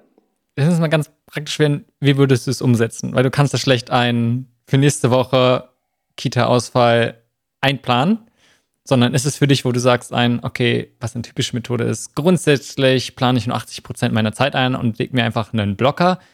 Oder wie würdest vielleicht, was hast du für, selbst für dich gute Erfahrungen gemacht oder auch Zusammenarbeit mit anderen, was gut funktioniert? Also genau das, also 80 Prozent finde ich sogar noch viel, also sogar ein bisschen weniger sozusagen zu gucken. Und dann kann ich mir ja immer noch was dazu nehmen, wenn ich merke, okay, die Kita hat doch auf, um jetzt mal bei diesem Beispiel zu bleiben. Ähm, und das funktioniert. Also das, ähm, das funktioniert wirklich ganz gut, sozusagen zu gucken. Äh, das geht natürlich nicht. Also es geht, jetzt haben wir Samstag, das geht tatsächlich nicht am Montag, würde ich sagen. Aber es würde in vier Wochen gehen, wenn man sich diese Haltung aneignet. Das ist zumindest die Erfahrung, die wir bei Embrace machen. Und das ist auch eine Erfahrung, die ich persönlich gemacht habe. Ähm, wenn ich äh, zum Beispiel jetzt mit meinem selbstständigen Standbein noch eine Anfrage zusätzlich kriege und ich weiß, ah, es ist irgendwie eh November, es könnte irgendwie sein, äh, keine Ahnung, das Kind wird krank, ich werde krank, sonst was. Ähm, vielleicht baller ich mir einfach mal irgendwie den Kalender nicht ganz so voll, ähm, wie das sonst so ist. Und ich meine das jetzt nicht, ähm, so luxusmäßig überheblich von, ach, kann sich doch jeder selber irgendwie entscheiden. Ne? Ich weiß ja wohl, dass es große, große Zwänge gibt. Es geht eher um so ein, nochmal, um das Innehalten und zu gucken, was mache ich da eigentlich gerade. Und die meisten, also viele Projektstrukturen und viele ähm, Zusammenarbeiten sind einfach so aufgebaut, dass es eigentlich gar nicht funktionieren kann, wenn man da mal aus dem Urlaub heraus ein bisschen ruhiger drauf guckt. Und äh, das ist, glaube ich, was, was, was hilfreich sein kann. Mhm. Das ernst zu nehmen. Also Resilienz, ich sag mal so, die Verabredung mit Resilienz oder die Verabredung mit diesem Innehalten oder die Verabredung ähm, mit mir und meinen Ressourcen oder mit den Teamressourcen als genauso wichtig anzusehen, als käme jetzt irgendwie der CEO oder die CEO um die Ecke und äh, würde sagen, morgen brauche ich einen Termin bei dir. So. Lass uns das mal ein bisschen aus einer anderen Perspektive nochmal sehen. Wir haben auch davon gesprochen, gerade von Organisationen, die eine sehr große Mission haben. Ja. Und das ist, glaube ich, also auch schon Google zum Beispiel angesprochen, und was so dieses typische Moonshot ist, was richtig groß denken und ein darüber, wenn wir sagen, wir wollen nicht nur große, sondern wirklich riesige Sachen machen, einfach riesengroß zu denken, unabhängig davon, ob wir glauben, dass wir es im Ansatz auch nur schaffen würden oder nicht. Und da kann es schnell, da ist ja grundsätzlich erstmal eine Spannung, zu sagen, ein, wir haben Riesenvisionen, wir haben eine ganz große Ambition an dem, was wir machen wollen, an dem vielleicht auch an uns selbst, was wir erreichen wollen, wo wir sagen, dass dieses Großdenken bringt uns vielleicht auch dazu, dass wir dann selbst wachsen und immer größere Herausforderungen bewältigen können, zu ein, okay, ich plane ein, nur dass ich 80 oder 70 Prozent meiner, meiner Zeit nur einplanen für die Tätigkeit und vielleicht auch so ein bisschen von nicht sagen, ich plane von Anfang an 100 Prozent meiner Energie oder 110 Prozent meiner Energie irgendwie ein, sondern auch dort plane ich eher mehr rein. So, so ein bisschen sehe ich da eine gewisse Spannung, beziehungsweise könnte man da drin erkennen. Äh, also ich möchte jetzt nicht so gerne Google das Wort reden, weil es ein Konzern ist, dem ich sehr extrem skeptisch sozusagen gegenüberstehe. Ähm, und, äh, und gleichzeitig gibt es auch viele Impulse, die sozusagen von dort kommen, wo ich denke, äh, da, da kann man auch was davon lernen. Aber ähm, ich glaube, die Spannung entsteht vor allen Dingen daraus, dass Organisationen und sozusagen, jetzt steige ich mal so ein bisschen in die Metaebene ein, irgendwie tatsächlich ja der Kapitalismus so aufgebaut ist, dass dieses große Ding, was wir da erreichen wollen, also immer mehr Organisationen gründen sich ja nicht, um weniger zu machen, sondern Organisationen gründen sich, weil sie immer mehr und immer mehr und Wachstum sozusagen fördern wollen. Und in meiner Wahrnehmung sind wir längst an einer Zeit angekommen, wo wir das in Frage stellen. Also wo sozusagen ähm, dieses, ist das eigentlich die richtige Haltung, immer in Konkurrenz, immer in Wettbewerb, immer in ähm, Marktverdrängungsmechanismen sozusagen zu denken? Oder müssten wir nicht eigentlich ähm, Wirtschaft ganz anders denken? Müssten wir nicht eigentlich Geld ganz anders denken? Ja, also wir sind bei Dive ja auch gerade dabei, mit dem Thema New Finance uns intensiv auseinanderzusetzen und zu gucken, wie gucken wir eigentlich auf äh, Kohle?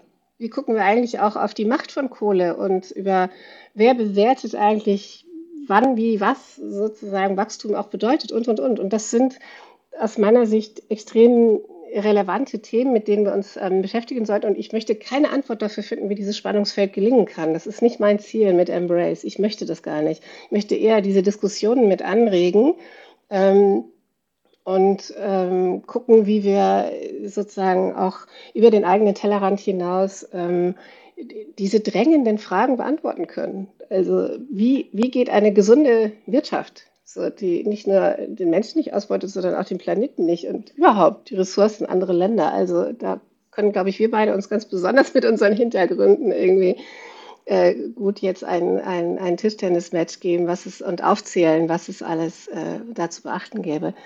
Und ähm, was ich wichtig an diesen Auseinandersetzung finde, ist, dass die New Work Bubble einfach eine sehr intellektuelle und ähm, auch durchaus durch teilweise White Supremacy geprägte ähm, Bubble ist, sozusagen, wie kriegen wir ähm, da eigentlich eine Diskussion hin, die ein bisschen breiter ist. Also, dass nicht nur wir in unseren, in unseren schönen Umfeldern sozusagen irgendwie uns da austauschen, sondern wie können wir da wirklich ein bisschen stärker rütteln. So. Also das es treibt mich um, treibt uns auch sehr bei The Dive um.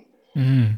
Hast du mehr Gedanken dazu? Ich, ich, also ich glaube schon, dass es bestimmte Bewegungen gibt oder auch äh, die, dass auch sozusagen diese, diese New Work Bewegungen gibt, die auch teilweise für manche wie, wie so ein Elfenbeinturm sind und ähm, da irgendwie so ein äh, da trage ich mit vielen Begriffen, die ich jetzt hier heute in dem Podcast verwende, sicher dazu bei, ja, dass ich irgendwelche Buzzwords hier raushaue, die, wo ich weiß, du weißt, du kennst sie wahrscheinlich auch die Leute, die zuhören, aber vielleicht meine Nachbarn nicht, so, weil die einfach in einer anderen Welt irgendwie, oder nicht in einer anderen Welt, sondern in anderen Kontexten unterwegs sind. Und ich glaube, das sollte mit einhergehen, ohne dass ich da jetzt sofort eine Lösung dafür habe, wie, aber es sollte mit einhergehen, sozusagen, dass wir uns da, dass wir da sensitiv damit umgehen, dass wir eben nicht einen Elfenbeinturm bauen, in dem wir glauben, wir wissen, ja, übrigens, da geht's lang und äh, sind aber überhaupt nicht in Kontakt mit äh, anderen Gesellschaftsgruppen, die nicht in dieser Bubble gerade sind. Also das finde ich, eine große, finde ich ein großes Thema, finde ich sehr anspruchsvoll, aber wichtig. Hm. Wollen wir einen Schritt zurück machen? Wohin? Ja, sehr gerne. Wohin? Kommt drauf an. Kommt drauf an. Einerseits, ist, was wir mittendrin so ein bisschen, was du gerne am Anfang gesagt hast, dass du eine gute Verbindung mit dir selbst hattest und dass du dann irgendwann im Laufe der Zeit gemerkt hast, dass es anderen anders geht. Was ich oft von anderen auch gehört habe oder was man immer wieder hört, ist ein, das, wo vielleicht was selbst deine Herausforderung am größten ist, das kannst du am meisten auch anderen als Geschenk geben. Und das ist ja oft, das, das war, darum hatte ich auch ganz am Anfang ja nachgefragt, was persönlich vielleicht aus, kann in der Kindheit sein oder andere Sachen, meine Herausforderung wird, wird oft zu einem Thema, weil man sagt, ein, es hat einen so sehr beschäftigt und das möchte man, diese Veränderung nach außen bringen. Und ich, ich finde spannend, was ist, wenn man selbst die, ich nenne es jetzt mal die Wirklichkeit der anderen, wie andere sind, so nicht erleben, nicht nachvollziehen kann. Weil auf die Kunst ist ja, die große Stärke ist ja, wenn man selbst etwas durchgemacht hat, diese Erfahrungen, weiß, wie schlimm es vielleicht ist, wie man sich in der Situation fühlt, dass man dadurch durch in einer besonderen Lage sich in andere hineinzuversetzen und sie dort abzuholen. Und wenn man es selbst gar nicht hat, weil man eine ganz andere aufgewachsen ist, wie gut kann man dann anderen helfen? Und es ist jetzt kein ein, so klappt es und so, so ist es, das eine ist besser wie das andere, sondern ein einfach nur, mich interessiert sehr, ob du da auch eine gewisse Spannung siehst, beziehungsweise ja, einfach, wie du ja. mit diesem Thema, wie du über dieses Thema nachdenkst. Ja, ähm, also ich habe überhaupt gar keine Ambitionen zu missionieren oder zu denken, ey, bloß weil ich so viel spüre, ist das äh, total wichtig, dass andere auch so viel spüren. Im Gegenteil, ich umgebe mich auch gerne mit Menschen sehr sachlich sind und sehr so, weil ich da, da komme ich auch gut in eine Balance. Also sozusagen nur in so einem Spüren unterwegs zu sein, empfinde ich manchmal auch als anstrengend. Ich finde das auch gar nicht äh, etwas, was mich dann äh, irritiert oder so, sondern es ist eher, dass ich das, äh, dass ich als Kind eine Zeit gebraucht habe, um zu kapieren, dass das halt nicht, dass nicht jeder mit so einem mega Gefühlshaushalt ausgestattet ist wie ich sozusagen. Ähm, und das ist dann eher so eine ja, Neugierde oder ah, interessant oder vielleicht gibt es auch eine Sehnsucht in mir zu denken, oh, vielleicht könnte ich das auch irgendwann mal abschalten. Wäre ja eigentlich auch ganz angenehm, irgendwie immer so viel zu spüren. Das kann auch ganz schön äh, mühselig oder anstrengend sein. Aber das habe ich nicht mehr. Also da hat mir die Achtsamkeit zum Beispiel auch geholfen. Ähm, das das ähm, habe ich nicht mehr so stark, diese Sehnsucht. Oder ja, Sehnsucht war das nicht, sondern so manchmal so ein Bedürfnis, oh, könnte ich doch mal die Klappe auch zumachen. So, ja? ähm, das habe ich nicht mehr so sehr. Ja. Ja, ich überlege gerade, weil du so gefragt hast, wie gehst du damit um? Also, weiß ich gar nicht. Ich fand es einfach nur wirklich gut zu kapieren, dass, äh, äh, wie unterschiedlich äh, wir Menschen sind, so würde ich es mal sagen. Mhm. Doch dort einfach zu akzeptieren, so wie du sagst, Menschen sind, jeder Mensch ist anders, hat seinen eigenen Kontext, den er da mitbringt. Und genauso auch nicht jeder Weg ist der richtige für eine Person, sondern jeder muss selbst finden. Den eigenen Weg sowieso, aber auch gucken, was resoniert mit ein, was die Herangehensweise. Genauso über die Themen, die wir gesprochen haben, zum Beispiel Resilienz, ist nicht ein, der eine Weg ist für alle richtig, sondern man muss auch mal gucken, was passt gerade für die Person, aber vielleicht passt, passt gerade zu der Zeit in die Situation, in der man sich befindet, dass es resoniert und man dort genügend Möglichkeiten finden, daran anzuknüpfen und damit zu arbeiten und sich vielleicht auch einfach nur darauf einzulassen. Ja, absolut. Und ich würde auch gerne noch eine Sache daneben legen, irgendwie aus meiner Perspektive, aus so einer Führungsperspektive heraus. Ähm, also als ich als Filmproduzentin gearbeitet habe, habe ich irgendwie äh, hatte ich ein starkes Bild von mir, wie ich sein will und sein soll und äh, immer alles im Griff und so. Ne?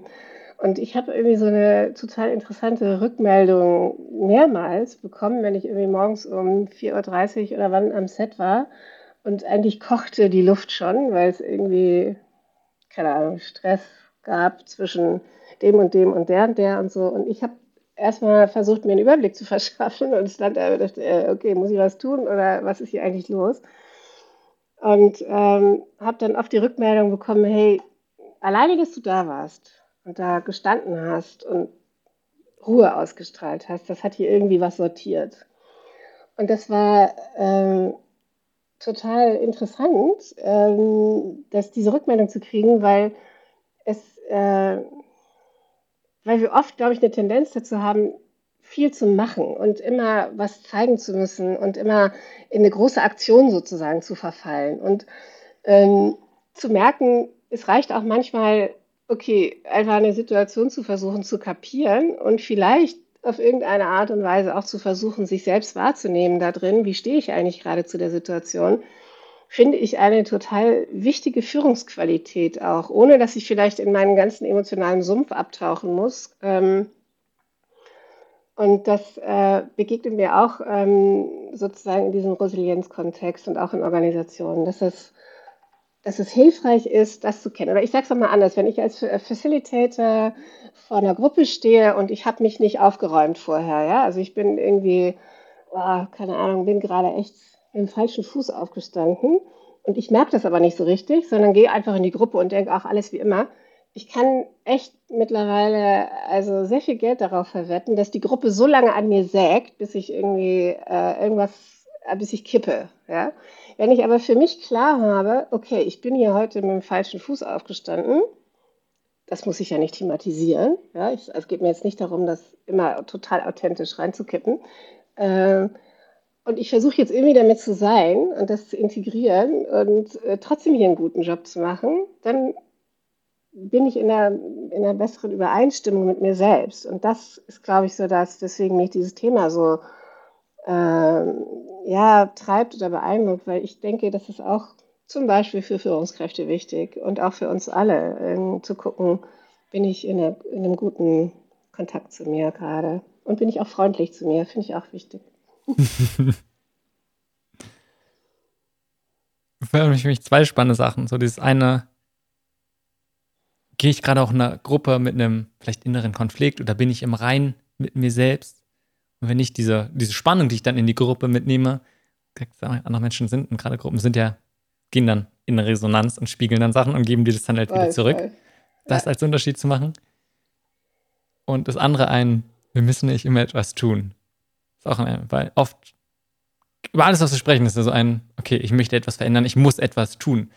Aber alleine, wie wir sind in dieser Situation und auch allgemein auch wieder, was für Qualität, was für Energie reinbringen, macht schon einen Unterschied.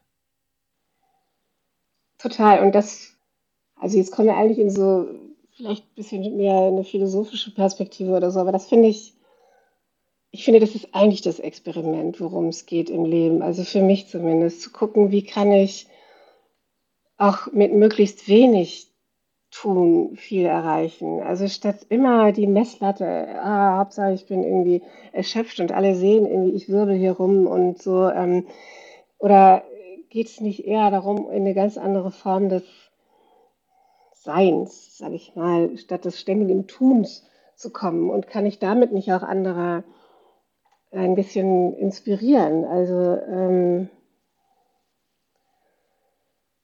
ich bin ja ein großer Fan des Tagträumens. Und ich brauche das zum Beispiel zur Regeneration. Also bei allen Achtsamkeitstechniken, die ich rauf und runter ausprobiert habe oder auch immer noch praktiziere, oder Retreats oder hast du nicht gesehen. Ich brauche einfach Zeit, wo ich irgendwie aus dem Fenster starre und äh, einfach tagträume. Dann sortieren sich für mich die Dinge, dann komme ich auf wirklich gute kreative Ideen und das regeneriert mich auch so, dass ich denke so und jetzt weiß ich auch, was ich wieder will in der Welt, so, also was ich was ich reinbringen will. Und dieses Nichtstun, da gibt es auch Bücher ohne Ende darüber mittlerweile oder ganze, es gibt auch in, in Holland witzigerweise eine, ich habe jetzt aber den Begriff dafür leider vergessen. Ähm, auf jeden Fall gibt es äh, so statt Hügge und wie sie alle heißen, diese Trends gibt es irgendwie den Trends des Nichtstun. Und da liegt aus meiner Sicht wirklich eine große Kraft und ein Geheimnis ähm, auch, auch drin, äh, zu gucken, wie kann ich durch das, durch diese Stille oder durch das nicht rumwirbeln und die ganze Zeit in Action sein, auch vielleicht ähm, einen Zugang zu mir, aber auch zur Welt finden. Und ähm, ja, gibt dieses schöne Buch von Jenny Odell, How to Do Nothing, die äh, eine schöne Anleitung schreibt über, äh, wie wir der Aufmerksamkeitsökonomie ähm, entkommen können und wieder Vögel betrachten und in die Natur gehen und uns äh, anders aufladen und gleichzeitig politische Menschen sein können, also, oder sein sollen sogar, sein, viel mehr werden können dadurch, ähm, statt irgendwie durch einen ständigen Aktionismus. Ja. Mhm. Lass uns nochmal umschwenken und darauf aufbauen, was du, was du gesagt haben. Du meinst eine ganz andere Richtung. Wenn man, vielleicht von dem, was wir jetzt im Gespräch, worüber wir gesprochen haben, aber ruhig, wenn man mehr mit dir zusammenarbeitet, vielleicht eine Person von The Dive oder jemand aus deinem privaten Kontext und dich deswegen schon ein bisschen besser kennt mit all deinen Wünschen, Visionen, Zielen. Was für Widersprüche würden einem auffallen in dem, zu dem, wie du handelst? Also du könntest vor allen Dingen meine Tochter fragen, weil ich einen sehr großen Jezorn in mir habe. Und ähm, wenn ich gestresst bin und äh, eben mich nicht ausbalanciert habe, dann ist sie die Erste, die das abkriegt. Ähm, und das ist ein Feld, an, wo ich sagen würde, dass ich würde jetzt nicht sagen, das ist die dunkle Seite in mir, aber es ist auf jeden Fall schon so, ich habe echt große Wut in mir. Also das äh, und das, die kommt manchmal sozusagen durchaus raus, wenn ich nicht, ähm, wenn ich nicht gut auf mich geachtet habe oder wenn ich überfordert bin oder so. Das würde ich sagen, das ist ein Widerspruch. Und andere Widersprüche, weiß ich nicht, müsstest du mein Umfeld fragen. Also ich glaube, das ist wirklich das stärkste Spannungsfeld in mir. Also so diese, dieses, ähm, so mit so Achtsamkeitsthemen und so unterwegs zu sein und gleichzeitig so ein Pulverfass irgendwie innen drin zu haben.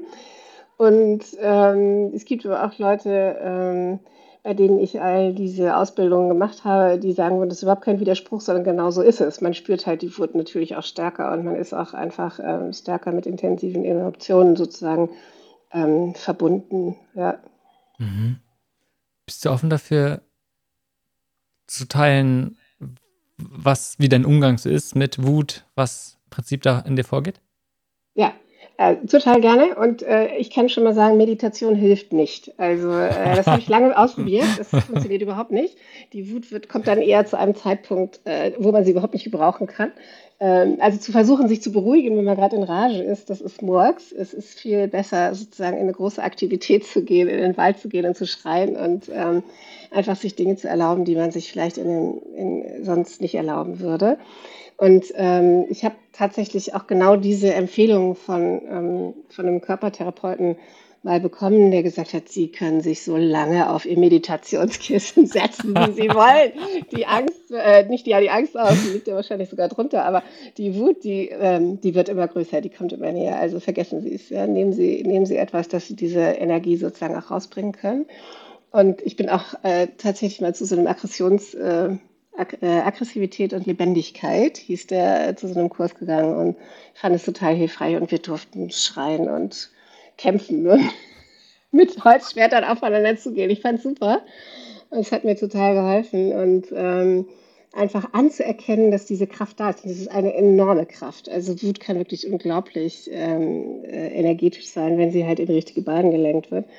Und das, äh, das macht mir wirklich viel Spaß, äh, sich, mich damit auseinanderzusetzen. Und ich mache das aber auch, um jetzt mich nochmal als Mutter zu rehabilitieren. Ich setze mich auch wirklich viel mit meiner Tochter darüber aus, über, äh, auseinander, über intensive Emotionen. Und manchmal gehen wir auch zusammen in den Wald und schreien. also, wie ich raushöre, auch da, das passt sehr gut zu diesem ganzen Thema, worüber wir davor gesprochen haben, dieses Wahrnehmen und es einfach akzeptieren und aushalten und nicht zu sagen ein, nein, das darf nicht sein. Ich möchte so nicht spüren. Absolut. Und auch was braucht es, ja? Und es ist halt eben nicht, also wenn du wirklich in der Wut drin hängst und du versuchst irgendwie dich zu beruhigen, das ist echt das Schlimmste eigentlich, was du tun kannst. Und dann implodiert man so, ne? Also das ist halt auch genau das, weswegen ähm, eigentlich so emotionale Intelligenz so wichtig ist, zu kapieren, was brauche ich denn eigentlich, wenn ich in einem bestimmten Zustand bin, ja? Und das finde ich übrigens für Freude genauso wichtig, ja? Was brauche ich eigentlich, wenn ich so richtig gute Laune habe, dass ich die nicht wegschiebe, ja? Sondern die, der auch wirklich ähm, den Raum gebe, äh, die sie braucht. Ob es nun ist, dass ich tanzen gehe oder ich äh, rufe jemanden an oder ich, ähm, äh, keine Ahnung, man feiert oder man malt ein Bild. Ich habe keine Ahnung, äh, was es auch immer für jemanden ist. Und das ist sicherlich total verschieden, wie, äh, was es für Kanäle für, ähm, für Emotionen geben kann. Aber was halt eben nicht funktioniert, oder das ist auch total falsch, da an der Stelle ist auch Resilienz und Achtsamkeit alles total falsch verstanden oder kann falsch verstanden werden aus meiner Sicht äh, der größte Mythos, glaube ich, von Achtsamkeit ist, dass wir dann alle so durch die Gegend laufen und uns nichts mehr zumuten. Ich glaube, dass, ich hoffe, das Gegenteil ist der Fall, oder ich weiß es, nämlich, dass wir viel stärker unsere Bedürfnisse artikulieren können und ähm, beitragen können ja, zu einem guten Miteinander. Mhm. Und du hast ja gesagt, das kommt schon oft, wenn, ja, gerade in Situationen, wo man dann mehr gestresst ist oder vielleicht auch wo man sich selbst überfordert fühlt und fokussiert. Und was hast du für dich gefunden in diesen Situationen, wo du dich genau einfach überfordert fühlst, gestresst hast du, was tust du? Gibt es Fragen, die du dir stellst? Bestimmte Sachen, die du tust? Also ich ähm, intellektuell kriege ich das nicht bewältigt, wenn ich überfordert bin. Ähm, für mich ist es wirklich wichtig, ähm, diese Überforderung auch ausdrücken zu können. Also ich kann auch, wenn ich total gut gelaunt bin, also nicht in eine Überforderung kommen, aber in eine Wut kommen, weil mich irgendwas wirklich geärgert hat. Und, ähm, und äh, mein Mann ist in unserer Wohnküche ein sehr guter Zuhörer und der weiß dann auch, dass, dass wenn ich mich einmal ausgekotzt habe, dass es mir danach besser geht. Und ich, ich bin ihm wirklich sehr dankbar dafür, dass er, das, dass er das macht und dann auch keine Tipps gibt, sondern einfach zuhört und das irgendwie aushält. Und äh, er hat manchmal ein ähnliches Temperament, von daher hoffe ich, dass ich ihn da ähnlich unterstütze. Also das, äh, ähm, genau, es sind keine Fragen, die ich mir stelle. Es ist eher die Frage, die ich mir stelle, und jetzt sind wir wieder bei, wie, wie strukturiert man seinen Kalender. Ähm, was brauche ich in der vollen Woche, um wirklich gut ähm, für mich zu sorgen und nicht in so einen mega Überlastungszustand zu kommen, sozusagen? Also wie, wie kann ich da äh, gut darauf achten, dass der Kalender erstmal überhaupt nicht so ist, dass wenn ich schon reingucke und denke, oh, da, das kann ja nur schief gehen, so, ähm, und wie kann ich mir auch zwischen äh, besonderen äh, oder äh, zwischen zu viel sozusagen auch äh, so Ruhepole schaffen, dass ich ähm, wieder gut bei mir lande, so, ja, oder auch mal Sachen sein zu lassen. Also dann nicht noch eine Schippe drauf, wenn ich eh schon weiß, uh, das könnte irgendwie schwierig werden, dann muss ich ja jetzt nicht auch noch anfangen, keine Ahnung, Projekt XY zu machen, was ich irgendwie auch eine Woche später machen könnte. Mhm. Also auch zwei spannende Sachen, so dieses einer wie, wie, kann ich gucken, dass es gar nicht erst dazu kommt, beziehungsweise ja. dass diese Baseline einfach geringer ist, so dass dann, weil auch dort, ne, was du ja auch schon auch gesagt hast, wir werden nie in ein Alter kommen, wo, wo es gar nichts mehr gibt, wo es keinen Stress gibt. Und das ist auch gar nicht das Ziel, sondern das Leben passiert und das ist auch gut so. Aber indem wir dann nicht von Anfang an ausplanen, dass wir so an der Grenze sind, dass jeder kleine Hucke uns aus der Balance bringt, sondern da einfach schauen, wie bringen wir da dafür genau genug Puffer vielleicht rein. Und das andere finde ich ganz spannend, was du gesagt hast mit dem Mann, es ist oft gar nicht darum geht, in der Situation noch eine Lösung zu finden. Also ja. gerade bei anderen. Und wenn wir auch da wieder in Teams zum Beispiel damit arbeiten, ist ja oft so, oder auf einem Arbeitskontext oder in jeglichen anderen Kontexten ja auch jemand zu einem kommt, ist man so schnell dabei ein, klar, ich verstehe dich und lass uns eine Lösung finden und ist sofort darauf fokussiert, aber einfach erstmal nur ein, diesen Raum zu halten und es darf einfach so sein. Und es geht nicht darum, jetzt etwas daran zu ändern und sofort zu gucken, okay, wie lösen wir das? Macht schon mal einen Riesenunterschied oft. Also die Qualität des Zuhörens ist eine meiner wirklich Lieblingsschwerpunkte, ähm, wenn es um Resilienz geht, sowohl mit Führungskräften als auch in Teams. Aber ich würde auch sonst sagen, es ist wirklich etwas, was, was ich eine mega Qualität finde. Und die, äh, die Freundin, von der ich, die ich vorhin im Nebensatz erzähl, äh, ähm, erwähnte, aus der neunten Klasse, die hat das wirklich, also Zuhören ist jetzt zweiter Vorname, würde ich sagen. Es ist wirklich sensationell, wie gut sie das kann und sie ähm, sozusagen wegen vielen Dingen, die uns miteinander verbindet, würde ich sagen, ein großer, wichtiger Teil unserer Beziehung. Ähm, und ich, wir machen auch wirklich Übungen zum Zuhören ähm, in Organisationen. Und ich lese immer den Teil aus Momo vor, wie schön Momo zuhören konnte, dass derjenige, dem zugehört wurde oder diejenige, der zugehört wurde, plötzlich Dinge über sich selbst erfahren kann und konnte, die diese Person vielleicht selber vorher nicht über sich wusste. Also, äh, und das sind wirklich sehr, be sehr berührende Momente, wenn wir in so einem total durchgetakteten Organisationsalltag sind und dann geht es um Zuhören für Führungskräfte. Also da bin ich nah dran an wirklich großer Dankbarkeit für das, was ich tue, weil es einfach schön ist, was daraus entsteht. Ja. Hast du wie ich mir verstehe, jemand möchte lernen, besser zuzuhören. Gibt es da bestimmte Sachen, die dir geholfen hat oder wo du das Gefühl hast oder immer wieder merkst, dass es anderen hilft, dass sie wirklich es lernen, weil es ist ja eine Fähigkeit, dies zu lernen. Geht, ist ja nichts, was viele natürlich können. Äh, äh, weiß ich gar nicht. Ja, ist das eine Fähigkeit, die man lernen muss? Weiß ich nicht. Muss ich kurz überlegen. Okay, unabhängig vielleicht das, ob das so ist oder nicht, aber ein, wenn niemand also das lernen möchte. Ich weiß nicht, ob ich zustimme, aber wenn. Mhm. wenn ich zustimme, dann würde ich die Frage wie folgt beantworten. Ähm, ja, ich, äh, ich glaube, die große Herausforderung am Zuhören ist, äh, die eigenen Gedanken, äh, die mal auf Silent Mode zu stellen, sozusagen, und wirklich zuzuhören, was jetzt gerade in dem Moment gesagt wird und eben genau nicht so, wie du sagst, ah, ah kenne ich aus meinem Leben und ah ja, und da springe ich mal direkt rein. Und es gibt ja so, so, so Vorurteile, die wir direkt im Kopf haben, wenn wir irgendetwas hören. Das hatten wir vorhin schon kurz, ähm, wenn wir etwas riechen, dass wir etwas bewerten. Genauso ist es auch, wenn wir was hören. Hast du auch gesagt, ich höre einen bestimmten Satz. Ne? Man hört einen bestimmten Satz und man hat sofort irgendwie eine Schublade auf.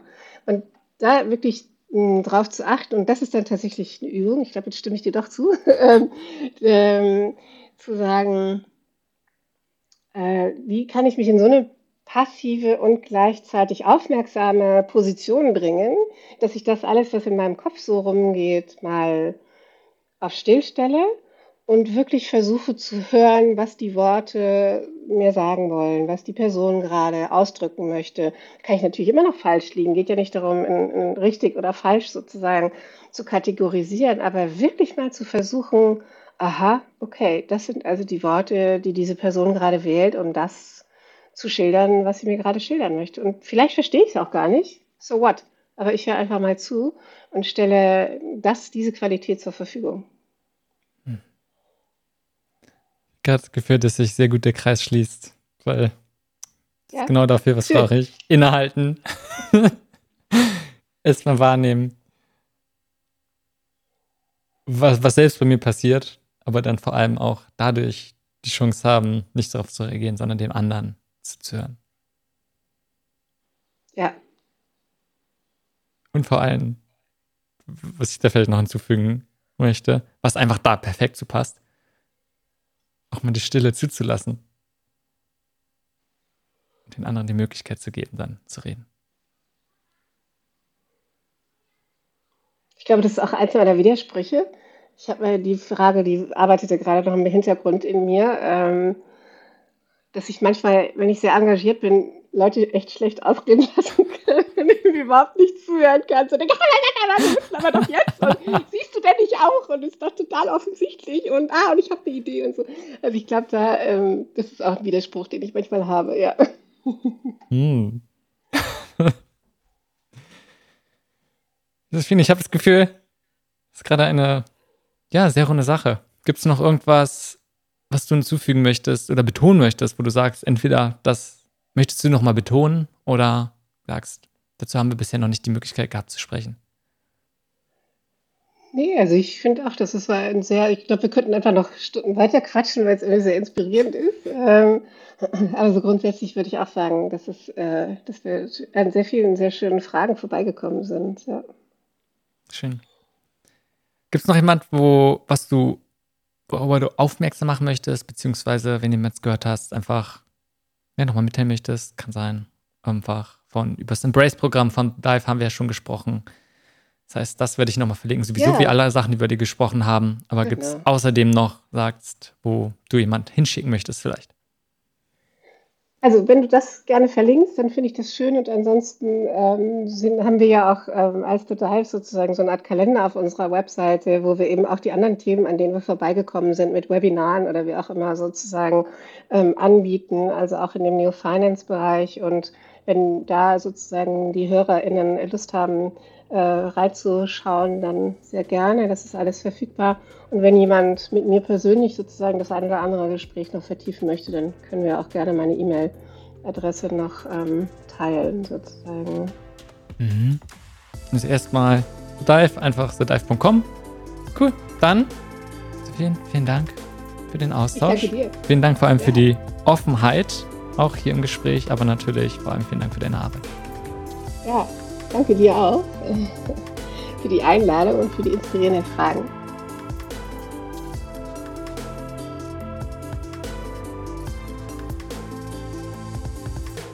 Gefällt dir, was du gehört hast? Dann gefällt dir sicherlich auch, was du lesen wirst. Abonniere meinen regelmäßigen Newsletter und erhalte meine neuesten Erkenntnisse, wie wir mehr Leichtigkeit, Erfüllung und Freude in unser Leben bringen können. Besuche dazu www.simonschubert.com und schließe dich einer Leserschaft an, die mehr erreichen möchte, ohne ihre Gesundheit zu opfern. Bis zur nächsten Folge.